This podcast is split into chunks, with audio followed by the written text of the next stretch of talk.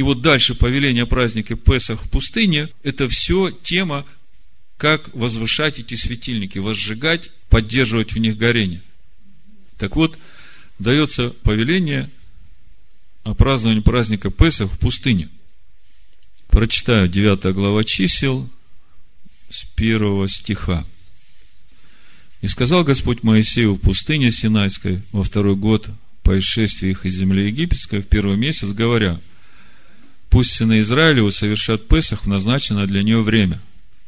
В четырнадцатый день всего месяца вечером совершайте ее в назначенное для нее время по всем постановлениям и по всем обрядам ее совершайте ее. И сказал Моисей сынам Израилем, чтобы совершили Песах. И совершили они Песах в первый месяц, в четырнадцатый день месяца вечером, в пустыне Синайской, во всем, как повелел Господь Моисею, так и поступили сыны Израилевы. Ну, дальше идет повеление о втором Песах, Песах Шени, для тех, кто не успел очиститься к первому. И заканчивается повеление о Песах стихами, с 13 стиха читаю, «А кто чист и не находится в дороге, и не совершит Песах, истребится душа-то из народа своего, ибо он не принес приношение Господу в свое время». Видите, важно время, которое указал Господь. Понесет на себе грех человек тот. 14 стих. Если будет жить у вас пришелец, то и он должен совершать Песах Адонаю по уставу о Песахе и по обряду, и он должен совершить ее. Один устав пусть будет у вас и для пришельца, и для туземца. Как бы мы это уже читали в 12 главе книги Исход, и, казалось бы, ничего удивительного нет. Вопрос, почему Бог заново дает повеление праздновать народу праздник Песах в пустыне? У мудрецов очень много комментариев на эту тему. Более того, как отмечают мудрецы, это был первый и последний раз празднования праздника Песах в пустыне. Больше не праздновали. И я когда читал все комментарии по этому поводу, ну, два момента, которыми пытаются оправдывать сыновей Израиля, комментаторы Торы, почему не праздновали. Первый момент, они говорят, что если смотреть и 12 главу книги Исход, и 13 главу книги Исход, там написано, празднуйте этот праздник по этим установлениям, когда придете в землю. То есть, праздновать надо, когда придете. А мы же еще не пришли, значит, нам в пустыне не надо праздновать. Это первый аргумент, почему не праздновали. И второй аргумент, ну, поскольку в пути не обрезывают, ну, нельзя обрезывать, там может э, какое-то осложнение быть, поэтому не обрезывают. А раз не обрезывают, значит, и не могут праздновать, поскольку никто не обрезанный праздновать не может. Вот такая аргументация, почему только один раз отпраздновали, а больше не праздновали. И я понимаю, что здесь большая беда для сынов Израиля, для тех, которые были в пустыне. Я не знаю истинных причин, почему они не праздновали. Но что я вижу? Я вижу, что когда Бог выводил свой народ из Египта и привел к своей горе навстречу, у Бога не было в планах водить свой народ 40 лет по пустыне. Бог привел их к горе, чтобы заключить с ними завет. Мы уже говорили, народ шел путем Авраама. Пришел к горе, заключили завет, и Бог их уже напрямую мог бы сразу ввести в обетованную землю. И поэтому в заповеди о Песах, когда давалась она в книге Исход, написано, что я прочитаю – вот в 12 главе 25 стих, книга Исход, написано, когда войдете в землю, которую Господь даст вам, как Он говорил, соблюдайте сие служение.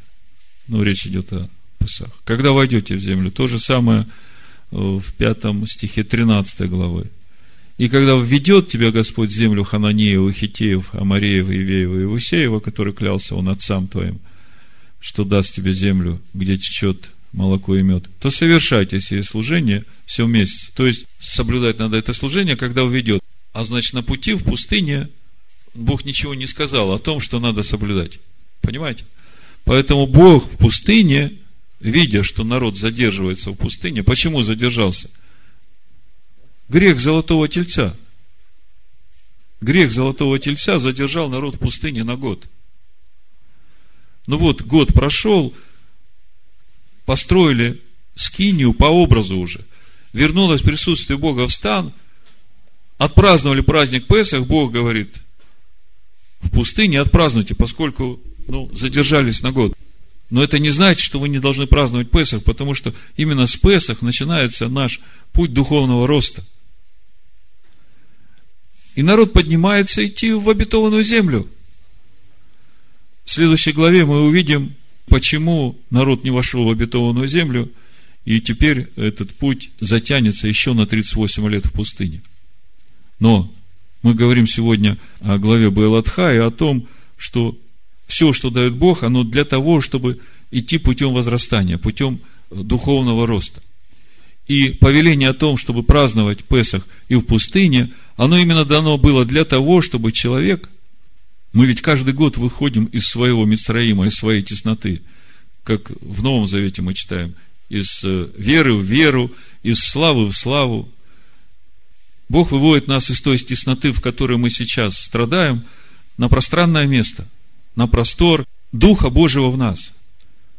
Вот там, где сейчас у нас теснота для Духа Божьего, где у нас наше плотское преобладает, угошает Духа Божьего.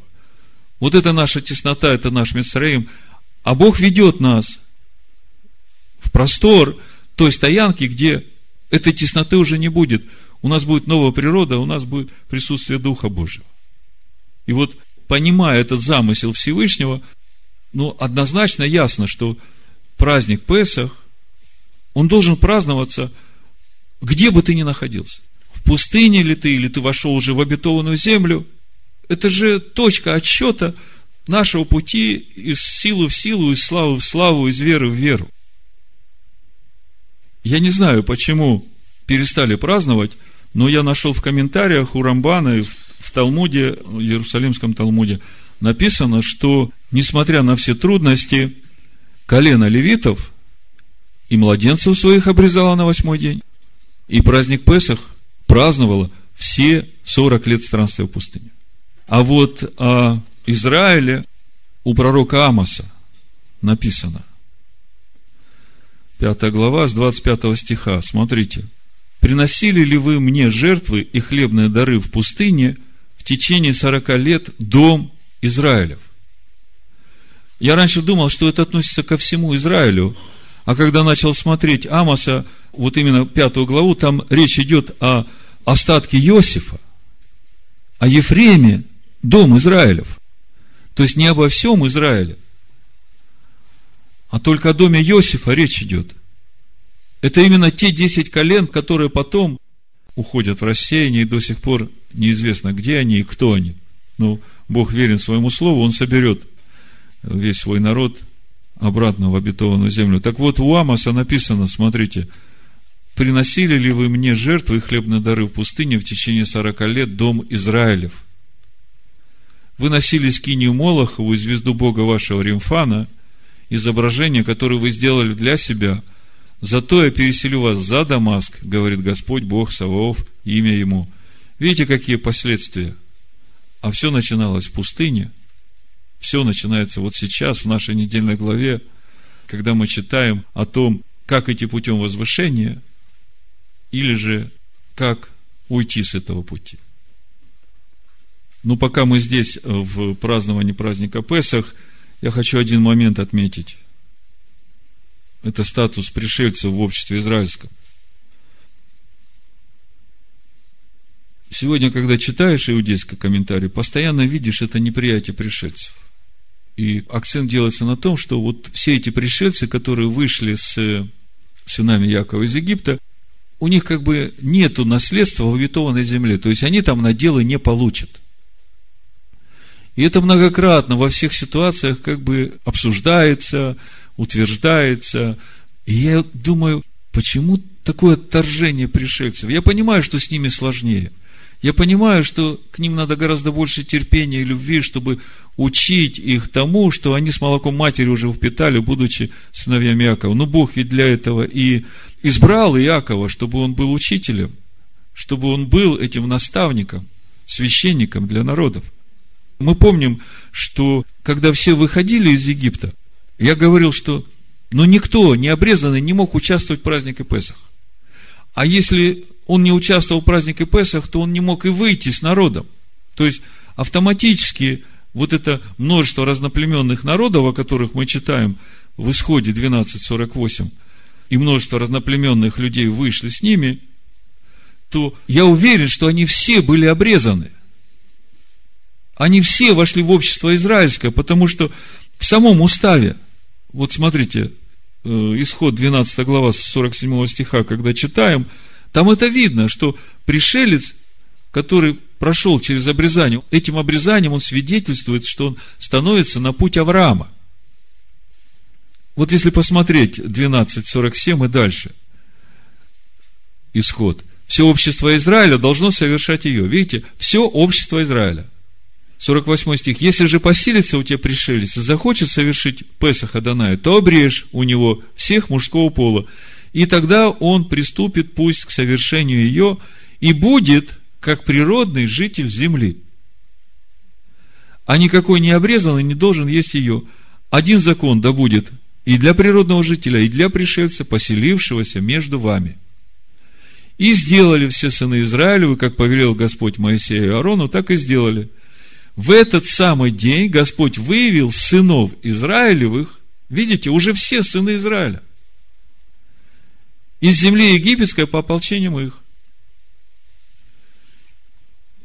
Когда я читаю в исходе 12.48, и множество разноплеменных людей вышли с ними, вот это множество разноплеменных людей вышли, на иврите вегам эрев, рав Алла и там. Вы слышите, Алла? Это то же самое слово, о котором мы сегодня так много уже говорили. Белатха, Алия, Алла, всесожжение, да? И это слово – оно указывает на то, что вот это множество э, написано эрев, рав, да, эрев, смешанный народ, разноплеменный, то есть смешанных, разноплеменных, рав, многочисленное, большое, Ола, стали на путь Ола, всесожжение, возношение, жертва всесожжения. Стали на путь Алии, я бы сказал, потому что Алла – это тот же самый корень в Алие. Ну, это я все к тому, что уже из Египта вышли все как одно общество Израиля. Может быть, если кто-то и был не обрезан, по какой причине? Буквально через год в пустыне там уже чужих-то не было. И Бог всем говорит, вам надо встретить праздник Песах, отпраздновать по уставам, как я говорил. И пришелец, и природный житель – у всех должен быть один устав. То есть, если какой-то пришелец еще не был обрезан до этого момента, то здесь уже никаких вариантов. После праздника Песах все обрезаны. Все праздновали праздник Песах. И как же тогда можно говорить, что вот эти пришельцы, они вообще к нам никакого отношения не имеют, и им вообще ничего не положено в обетованной земле? Послушайте, если это перевести на духовный язык, то что утверждают мудрецы? По сути, они говорят о том, что для пришельцев нет будущего мира. Для тех, которые присоединяются к обществу израильскому, нету будущего мира, иначе это не прокомментируешь. То есть это противоречит сути самой Торы. Бог посылает свой народ в Египет именно для того, чтобы вывести оттуда искры света. Бог сейчас рассеял свой народ по всему миру для того, чтобы собрать все искры света, и все это собрать в одно целое, в одно тело.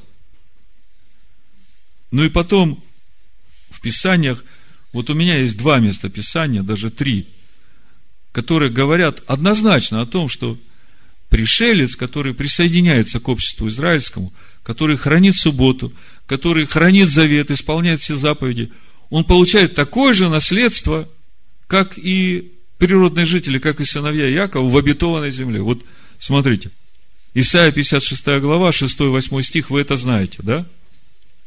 И сыновей и наплеменников, присоединившихся к Господу, чтобы служить Ему и любить имя Господа, быть рабами Его всех, хранящих субботу от осквернения ее и твердо держащихся завета моего, я приведу на святую гору мою и обрадую их в моем доме молитвы. Все сожжения и жертвы их будут благоприятны на жертвеннике моем, ибо дом мой назовется домом молитвы всех народов. Господь Бог, собирающий рассеянных израильтян, говорит, собранным у него я буду еще собирать и других. Помните, Иешуа говорит, если у меня и другие овцы, которые не сего двора, и мне их надо привести, и будет одно стадо. У Иезекииля в 47 главе 21-23 стих вообще конкретно написано. Иезекииль, 47 глава, с 21 стиха. «И разделите себе землю сию на уделы по коленам Израилю». Это речь идет уже о третьем храме, о будущем. «И разделите ее по жребию в наследие себе и иноземцам». Герам написано. Геры – это те, которые присоединились вот в первом поколении к обществу израильскому.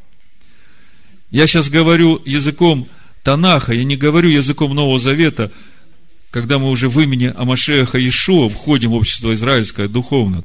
Но вот здесь вот конкретно написано, разделите ее по жребию в наследие себе и герам, живущим у вас, которые родили у вас детей, и они среди сынов Израилевых должны считаться наравне с природными жителями.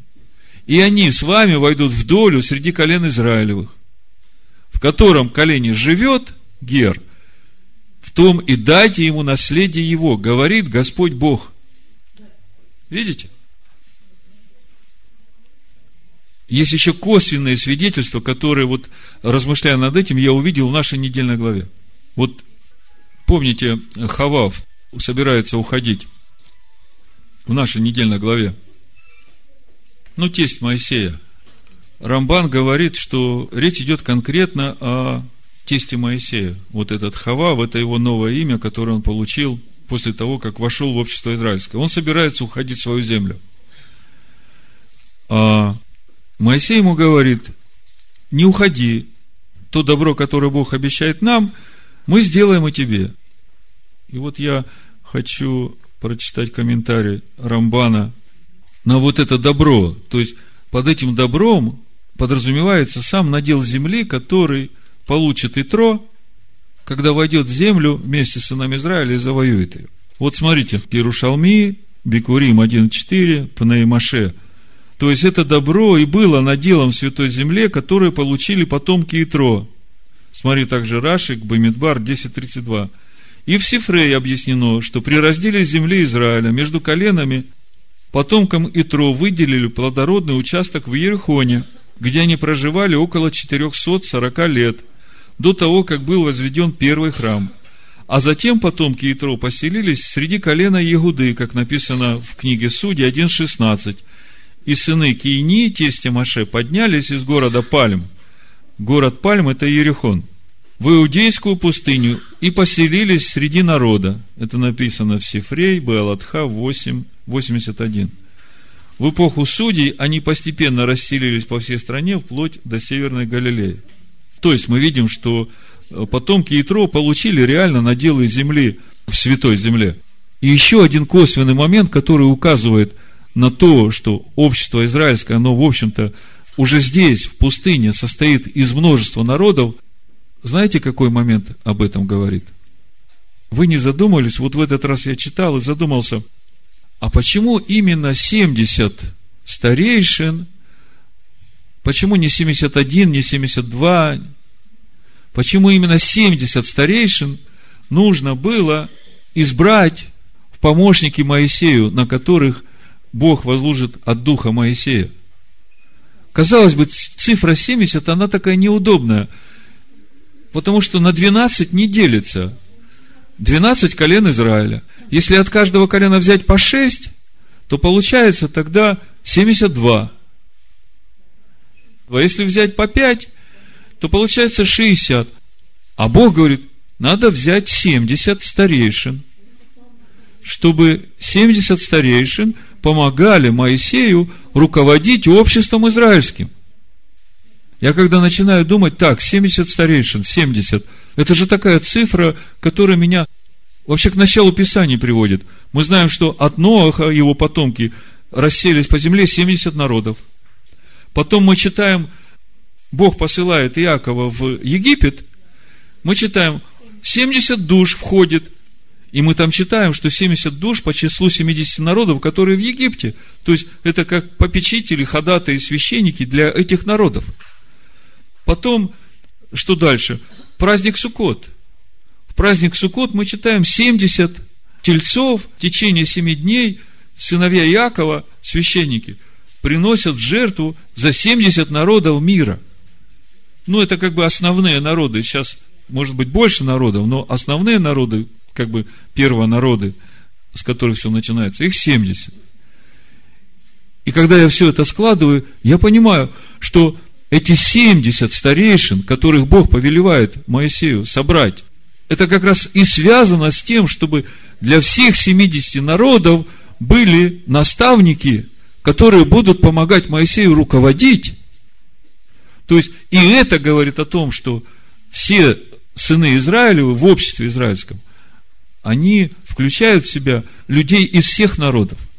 Определяет не национальность, к какому ты народу принадлежишь, а определяет вот тут путь Авраама, на который ты становишься, потому что Авраам тоже халдей был. Он не был евреем, когда Бог его призвал. Более того, Бог уже вменил ему веру в праведность, а он еще не обрезан, он еще как бы по законам еврейским не считается евреем, он тогда еще э, язычником считается, а Бог ему уже весь путь, который он прошел, вменяет ему в праведность написано, поверил Авраам Богу, и Бог вменил ему эту веру в праведность, а он тогда еще не обрезан. Ну, в послании римлянам в 4 главе апостол Павел об этом говорит, я уже не буду касаться этого момента, просто вопрос пришельцев и вот это негативное отношение мудрецов к пришельцам. Конечно, не все мудрецы так говорят, но те, которые так учат и так говорят, я думаю, что им нужно пересмотреть вообще, под каким светом с каким освящением они читают Тору. Потому что своим учением, своим этим толкованием они идут вообще в корне против замысла Всевышнего.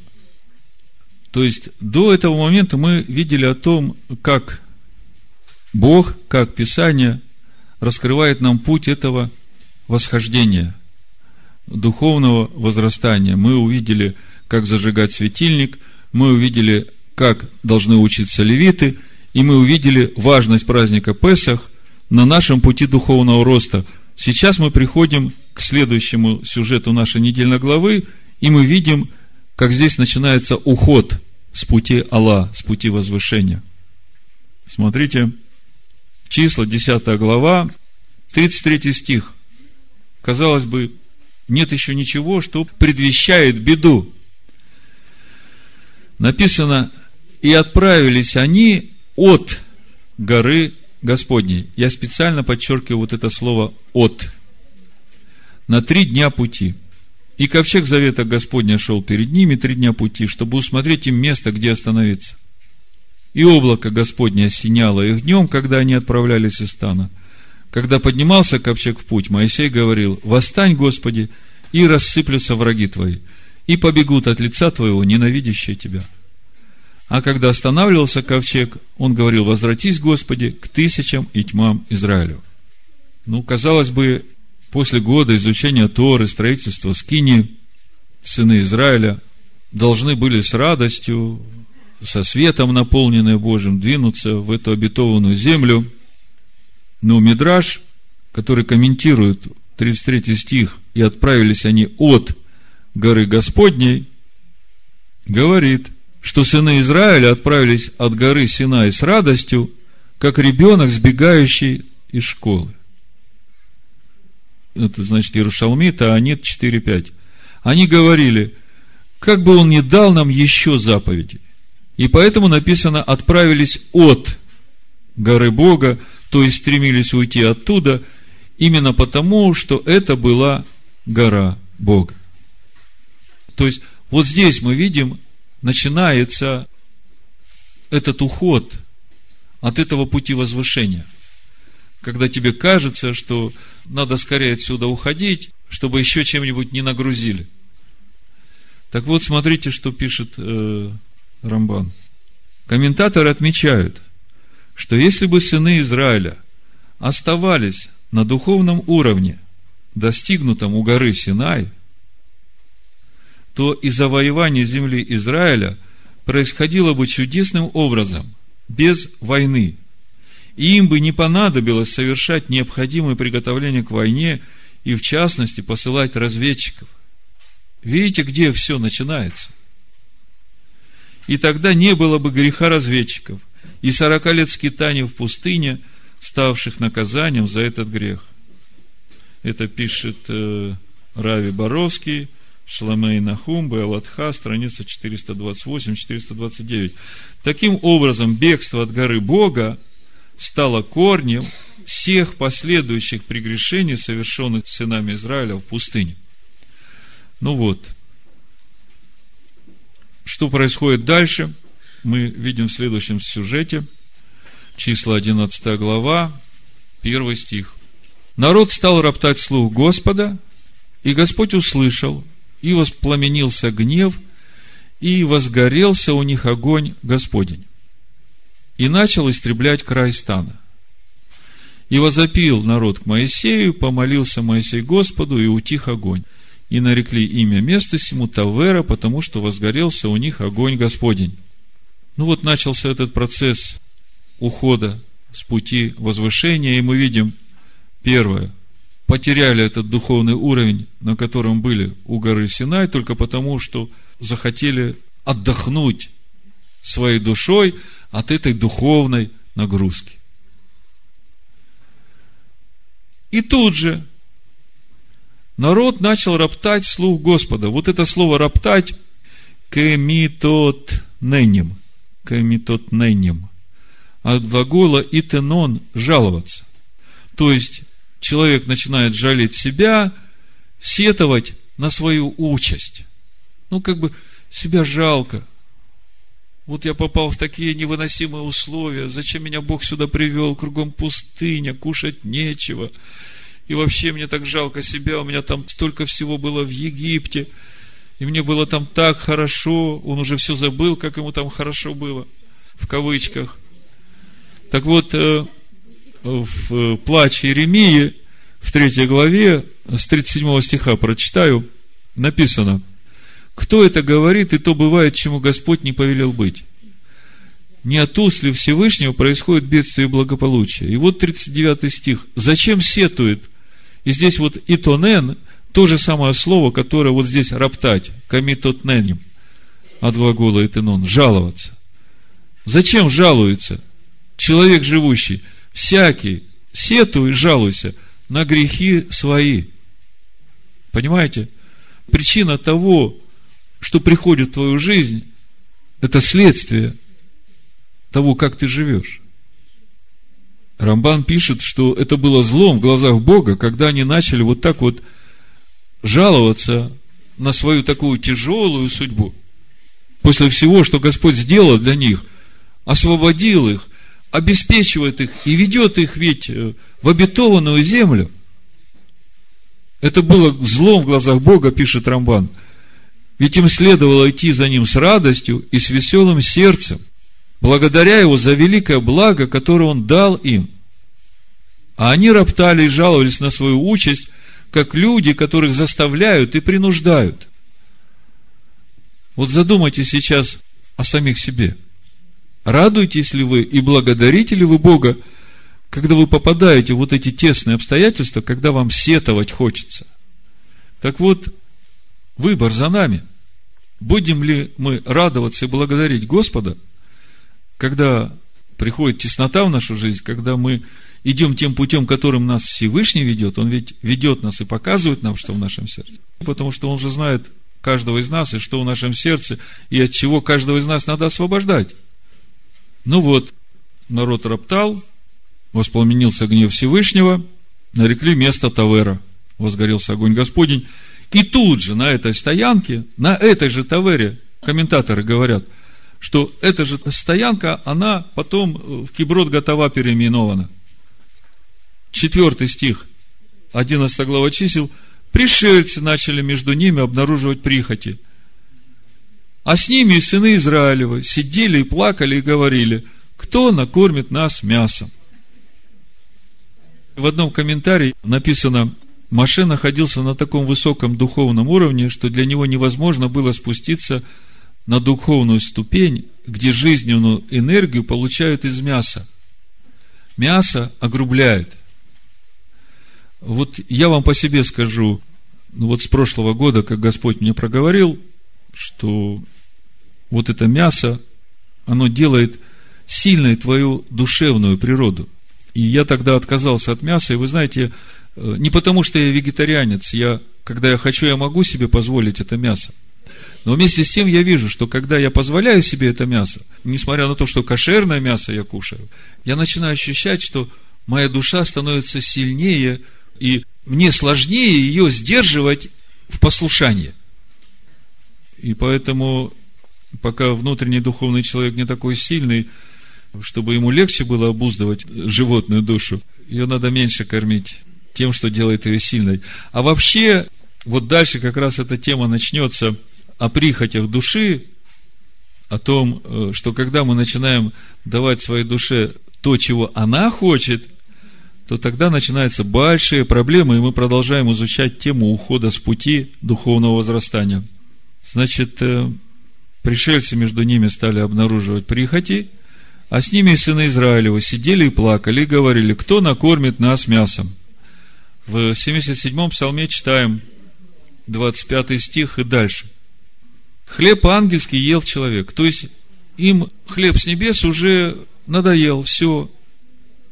Мы хотим мяса, нам хлеб с небес не нужен. Он послал им пищу до сытости. Он возбудил на небе восточный ветер и навел южный силой своей и как пыль одождил на них мясо, и как песок морской птиц пернатых.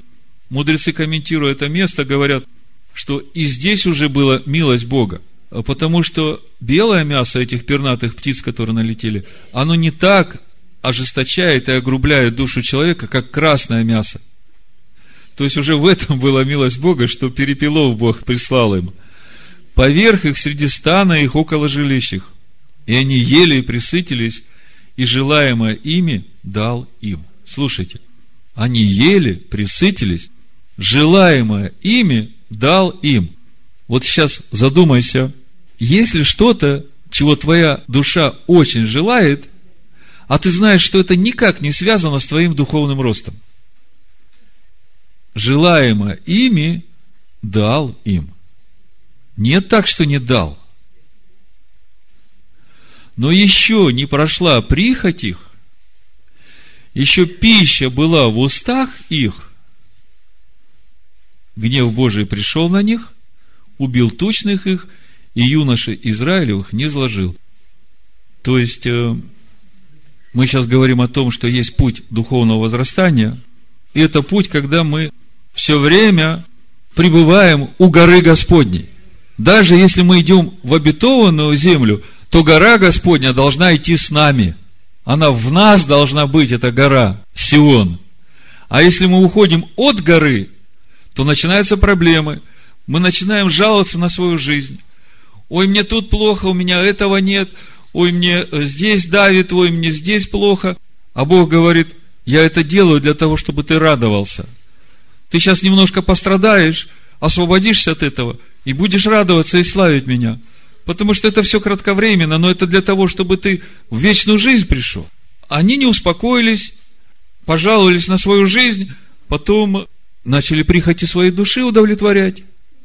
Кончилось печально. Киброд готова. Так назвали стоянку. И нарекли место сему имя. Это числа, 11 глава, 34 стих. Киброд готова, ибо там похоронили прихотливый народ – ну, выбор очень простой. Или похоронить в Киброд готова, или идти в обетованную землю. Выбираем мы сами. Каждый сам.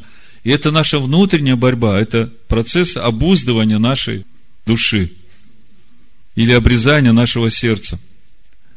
Ну и вот, мы говорили, что слово Байлатха включает в себя путь духовного роста, уход из этого пути – и возвращение на этот путь. Вот мы приходим к возвращению. Хотя, когда начинаем читать, вроде кажется, о возвращении здесь ничего и не говорится. 12 глава чисел с первого стиха. И упрекали Мирьям и Аарон Моисея за жену Ефиоплянку, которую он взял, ибо он взял за себя Ефиоплянку. И сказали, одному ли Моисею, говорил Господь, не говорил ли он и нам? Смотрите, интересный посыл. Упрекают Моисея за жену Ефиоплянку, а упрекают за то, как говорят мудрецы, за то, что он отстранился от своей жены, поскольку ему все время надо быть в присутствии Бога. А Бог, когда сходил на гору э, Синай, он сказал, к женам не приближайтесь, два дня, на третий день я приду. И Моисей понял, что если сынам Израиля при встрече со Всевышним нужно было два дня ощущаться, не приближаться к женам, чтобы на третий день быть готовым к встрече со Всевышним, а он постоянно в общении со Всевышним, у него нет как бы перерыва. И он поэтому понимает, что ему надо все время быть в святости. И поэтому он как бы отстранился от э, Цепоры в смысле супружеских взаимоотношений. А Мириам и Аарон, значит, его за это упрекают. Но, при чем тогда здесь эти слова? Одному ли Моисею говорил Господь, не говорил ли он и нам? Какая связь между женой и феоплянкой и с э, вот этим упреком, а что, разве Бог только с Моисеем говорит? Он и с нами говорит, мы тоже такие же, как Моисей. Странная логика, да?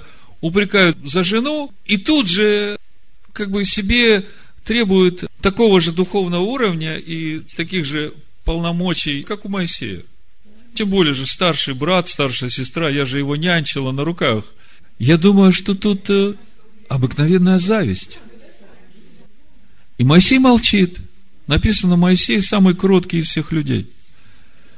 Моисей же был человек кратчайший из всех людей на земле. И сказал Господь внезапно Моисею, Аарону и Мирьям, выйдите вы трое к скине собрания, и вышли все трое, и сошел Господь в облачном столбе, и встал у входа скини, и позвал Аарона и Мирьям, и вышли они оба, и сказал, слушайте слова мои, если бывает у вас пророк Господень, то я открываюсь ему в видении, во сне говорю с ним. Но не так с рабом моим Моисеем. Он верен во всем дому моем. Помните послание евреям, третья глава? Моисей верен во всем доме Господнем. А дом его – это мы. Вот оно откуда. Он верен во всем дому моем. Устами к устам говорю я с ним, и явно, а не в гаданиях. И образ образ Господа, Аданая, он видит. Видишь ли ты сына, помните? Как же вы не убоялись упрекать раба моего Моисея? И воспламенился гнев Господа на них, и он отошел. То есть я понимаю одно. Бог верен, и его служителям не надо беспокоиться о том, чтобы отстаивать свою честь. Бог сказал, у меня воздаяние, я воздам. Поэтому мы видим, что для Мирьям это заканчивается печально. Воспламенился гнев Господа на них, и он отошел, и облако отошло от скини, и вот Мирьям покрылась проказою, как снегом. Аарон взглянул на Мирьям, и вот она в проказе. Где же здесь путь возвращения? Заканчивается глава Беладха. Где же здесь путь возвращения? Мирьям покрывается проказой, и Бог говорит, пусть она будет за станом семь дней. И мы читаем, и пробыла Мирьям в заключении вне стана семь дней, 15 стих, и народ не отправлялся в путь, доколе не возвратилась Мирьям. Слушайте, мы здесь видим и строгость Бога, и суд Бога, и милость Бога. Мы ведь все знаем, что стан двигался только тогда, когда облако двигалось. Если мы читаем, что народ не двигался в путь все семь дней, пока Мирьям была за станом, то это значит, что облако не двигалось. Это значит, что облако стояло. Это значит, что Господь ждал. Как приходит исцеление от проказа, скажите мне. Мы недавно учили. Через раскаяние. Через раскаяние. Именно раскаяние приводит к исцелению. И мы видим, что Господь ждет семь дней, пока у Мирьям будет раскаяние и придет исцеление. И в этом самом мы видим и суд Бога, и милость Бога. То есть, мы видим, каким образом можно снова вернуться на этот духовный путь возрастания. Ну и в заключение я еще раз прочитаю послание евреям, 12 главу, с 4 стиха, то, с чего мы начинали, чтобы вы сейчас, слушая эти стихи, увидели целиком всю недельную главу Белатха и ощутили каждый в своем сердце, где, в каком месте этого Белатха находитесь вы, каждый из нас. Вы еще не до крови сражались, подвязаясь против греха, и забыли утешение, которое предлагается вам, как сынам. Сын мой, не пренебрегай наказания Господня и не унывай, когда Он обличает тебя. Ибо Господь, кого любит, того наказывает. Бьет же всякого сына, которого принимает. Если вы терпите наказание, то Бог поступает с вами, как с сынами. Ибо есть ли какой сын, которого бы не наказывал отец? Если же остаетесь без наказания, которое всем общее, то вы незаконные дети, а не сыны. Притом, если мы, будучи наказываемы плотскими родителями нашими, боялись их, то не гораздо ли более должны покориться Отцу Духов, чтобы жить? Те наказывали нас по своему произволу для немногих дней, а сей для пользы, чтобы нам иметь участие в святости Его. Всякое наказание в настоящее время кажется не радостью, а печалью. А после, наученным через него, доставляет мирный плод праведности. Итак, укрепите опустившиеся руки и ослабевшие колени, и ходите прямо ногами вашими, дабы хромлющее не совратилось, а лучше исправилось. Старайтесь иметь мир со всеми и святость, без которой никто не увидит Господа. И самое важное, радуйтесь, когда впадаете в различные искушения. Всевышний да благословит всех нас в имени Машеха Ишуа на этом пути. Амен. Те. Амен. Те. Амен. Те. Амен. Те. Амен.